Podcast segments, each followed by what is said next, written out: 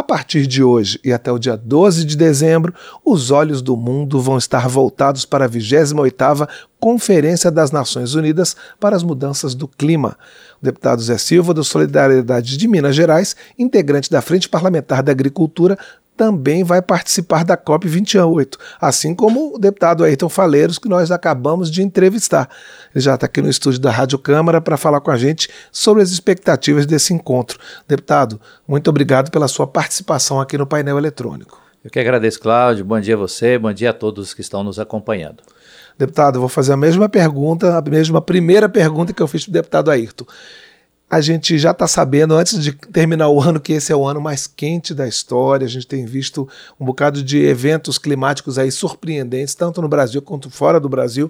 Isso é, mostra que as providências a serem tomadas na COP elas são urgentes. Isso consegue convencer as pessoas de que é urgente mudar alguma coisa? Bem, Cláudio, eu sou engenheiro agrônomo e acompanho desde a Eco 92 todas essas ações que o mundo vem se preparando para combater as mudanças climáticas. Mas ainda há 34 anos atrás, eu saindo da, da, da universidade, quando falava de mudanças climáticas, falava que no futuro, a gente pensava que o futuro é um tempo que nós não viveríamos. E hoje, não só nós que somos estudiosos e atuamos nessa área, especialmente eu atuo fortemente na agricultura, é, hoje todo cidadão está sentindo as mudanças climáticas assim, literalmente na própria pele, já que a nossa luta para o período pós-industrialização, revolução industrial, é que a temperatura não elevasse como aconteceu agora. E eu tenho afirmado também que a natureza ela é muito generosa, mas quando nós não seguimos a, a, o rito da natureza, o que, que é seguir o rito da natureza? É preciso produzir alimentos, mas ao mesmo tempo é preciso preservar o meio ambiente não só os alimentos, produzir riquezas né, da mineração, das, da infraestrutura. Então, já que nós não cumprimos é, o que a natureza pediu que nós fizéssemos, que era fazer essa, esse equilíbrio, que se chama sustentabilidade, que até os anos 90 era uma palavra assim que quase nem existia no vocabulário do cidadão comum, hoje coloca nós na urgência climática, na urgência de combater é, todas as práticas é desde do lixo da sua casa. Ah, eu vou jogar o lixo. Vai jogar onde? Vai ficar dentro do planeta. Então você só tira de perto de você, mas o resultado desse lixo volta para nós mesmos. Né? Então, é, eu participo também é, participei da ECO 92, de 2011 para cá, de todas as conferências eu tenho, participo, todas eu tenho apresentado proposições concretas que tramitam aqui no Congresso Nacional para cumprir meu papel e principalmente, né, como Sai Guarabira fala na música, né, o sertão vai virar mar, o mar virá sertão, especificamente na minha Minas Gerais, o Jequitinhonha, o norte de Minas, que a certeza que nós tínhamos, que quando chovia, chovia pouco, de três anos para cá, enchentes fazer, causando tragédias. Né? O sul do Brasil, que chovia regularmente, perdendo primeiro a safra com seca, o, os bancos nem querem fazer financiamento, não ter seguro para os produtores, e agora os vendavais que parece que também acontecia só na casa do vizinho, só nos outros países. Né? Então, por isso, é necessário uma ação de cada uma das pessoas e dos cidadãos. É preciso fazer metas e cumpri-las. Agora, deputado, até pouco tempo havia uma polarização na discussão sobre meio ambiente em geral que colocava os ambientalistas de um lado e a agricultura de outro, como se a agricultura fosse a vilã da história. E aí, de um tempo para cá, é, a gente tem assistido o agro se engajando nessa luta é? inclusive uma, é, uma comitiva, por exemplo, indo na, nas conferências mundiais do clima, vai acontecer agora em Dubai. Né? Eu, eu vi um documento da Confederação Nacional de Agricultura com uma série de compromissos, com posições em relação a isso, né? agropecuária colocada como parte essencial das ações para conter as mudanças climáticas, compromissos com segurança alimentar, energética. Como é que o agro hoje em dia está se posicionando em relação a essa urgência climática, como o senhor falou? Bem, o Cláudio, o agro, na minha visão, e uma visão com muita convicção, é de que o agro entendeu de que há um pacto da humanidade, esse pacto sem assinatura, um pacto pela vida de produzir e ao mesmo tempo preservar o meio ambiente. Por isso, ao longo dos últimos 45 anos, o agro aumentou a área em aproximadamente 45% a 50% e aumentou a produtividade em quase 300%. O que, que isso significa? O agro entendeu, investiu em ciência, nas pesquisas da Embrapa, outros órgãos, universidades e procurou sistemas produtivos que produzam mais alimentos na mesma área, tanto é que a ex-ministra da, da Agricultura, Tereza Cristina, que é minha colega agrônoma, quase minha vizinha lá do Triângulo Mineiro, ela afirmou como ministra na conferência de 2019, me parece, de que o Brasil não precisaria arrancar mais nenhuma árvore para continuar sendo essa potência de produzir alimentos. E aí é, eu apresentei, tem um projeto que pode ser aprovado, mas não acredito muito não, antes da Conferência do Clima, que remunera os produtores que têm a floresta nativa de pé, ou seja, a floresta dá mais dinheiro de pé, especialmente a floresta amazônica, do que retirar essa floresta para plantar é, outras culturas. Então, o agro ele entendeu. O Brasil ele não só é uma potência mundial na produção, mas é um destaque no cenário internacional, nas negociações. Tanto é que na conferência passada é, eu participei é, de debates promovidos por governos, pelo governo brasileiro, por consórcio do, dos governadores da Amazônia, mas também de entidades internacionais e não governamentais, exatamente para poder nós mostrarmos para o mundo que nós temos tecnologia, temos prática e mais do que isso, né? O agro tem consciência. E a consciência, Cláudia, ela começa muito também no bolso. Porque se nós não garantirmos, não tiver rastreabilidade que os nossos produtos são produzidos em locais que não tem desmatamento ilegal, que não tem queimada ilegal, que não está depredando o meio ambiente, especialmente os compradores da União Europeia, da Rússia, Estados Unidos, onde eu estive no ano, no ano passado, em dezembro, nos Estados Unidos, fazendo um debate lá com o parlamento americano.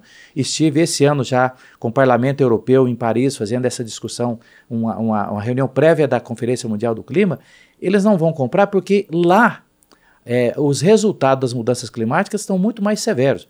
Eu fui júri do concurso mundial do queijo, agora na primeira quinzena de setembro, e visitei diversas propriedades onde produz leite e depois processa e faz o, o queijo. Né? Lá, o que nós estamos sentindo aqui é muito mais do que eles estão sentindo. você tem uma ideia, a capital do, do, da, da França, que é Paris, a prefeitura municipal, ela criou um serviço parecido com o SAMU aqui, porque é uma cidade antiga, os prédios não permitem a climatização, é uma população que a expectativa de vida é maior do que a nossa e muitas pessoas já mais velhas morrendo sozinhas nas suas casas, nos apartamentos e não tem um e não tem não tinha um serviço de fazer esse acolhimento, ou seja, é um serviço como eu, eu vi, ouvi lá de autoridades do governo e do parlamento é, francês, do parlamento europeu, é, é, dizendo o seguinte, né? não é o desafio do século XXI, é o desafio do século das mudanças climáticas que nós não cumprimos nosso papel. Deputado, ah, internamente aqui, continuando falando é, dessa posição do agro, eu vi no documento da CNA que se tocou na questão da legislação florestal.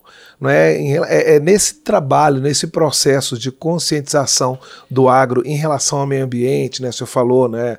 Esse, esse despertar né, do setor.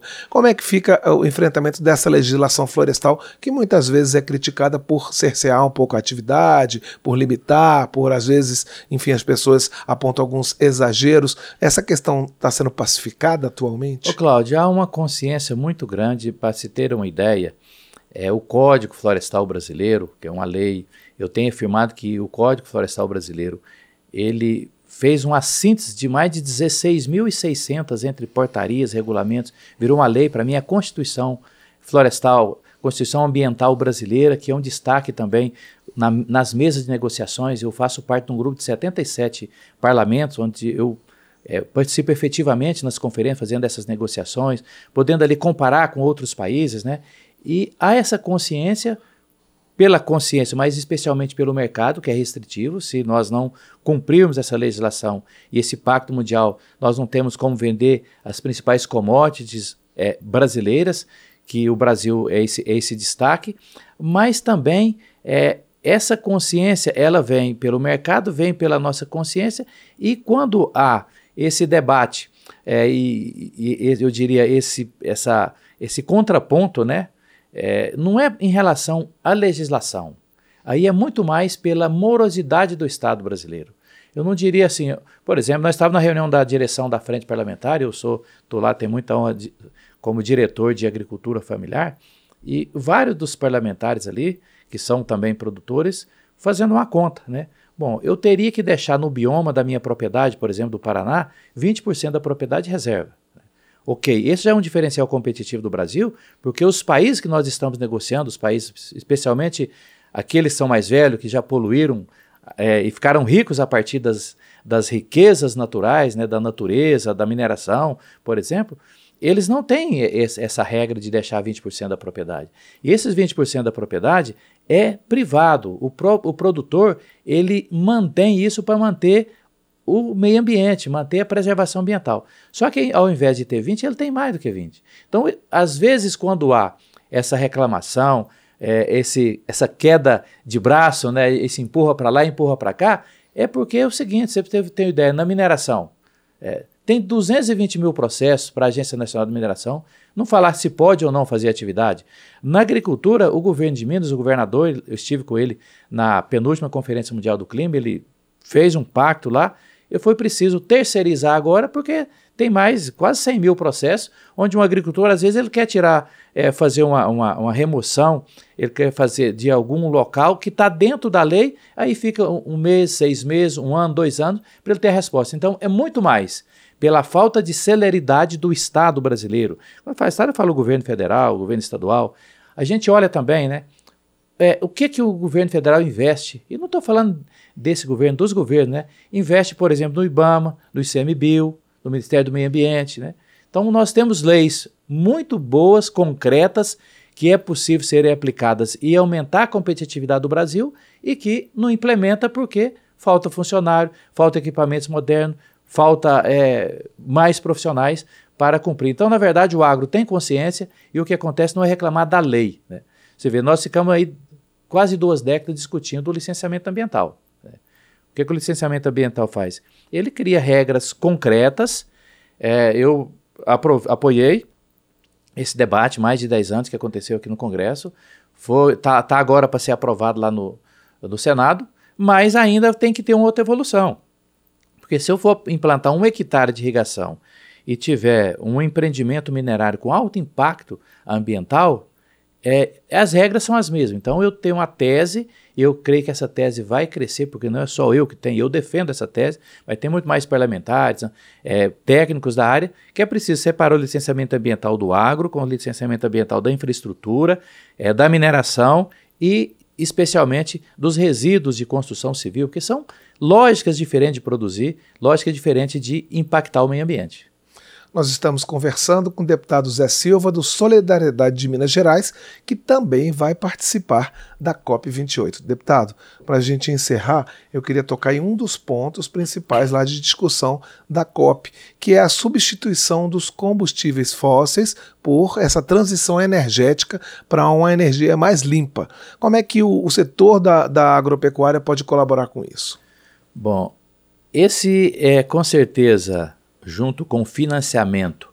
Esse a gente chama de é, perdas e ganhos, compensações de financiamento, são os dois temas mais concretos. O agro brasileiro é o segmento da economia brasileira que mais tem condição de ajudar nessa transição energética. O agro e a mineração, porque não tem como fazer transição energética, reduzir a dependência do Brasil de importação de fertilizantes e assim sucessivamente, é, mas o agro, especialmente, nós temos como contribuir, até porque é, a nossa matriz energética ela é o país que tem a maior quantidade, maior percentual de matriz energética de energias renováveis.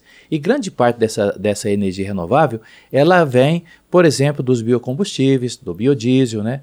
Então, por isso, o agro é um segmento que mais vai contribuir para fazer essa transição energética nós conversamos com o deputado Zé Silva, do Solidariedade de Minas Gerais, sobre a Conferência Mundial de Mudanças Climáticas, que começa hoje nos Emirados Árabes e o Brasil vai participar ativamente das discussões.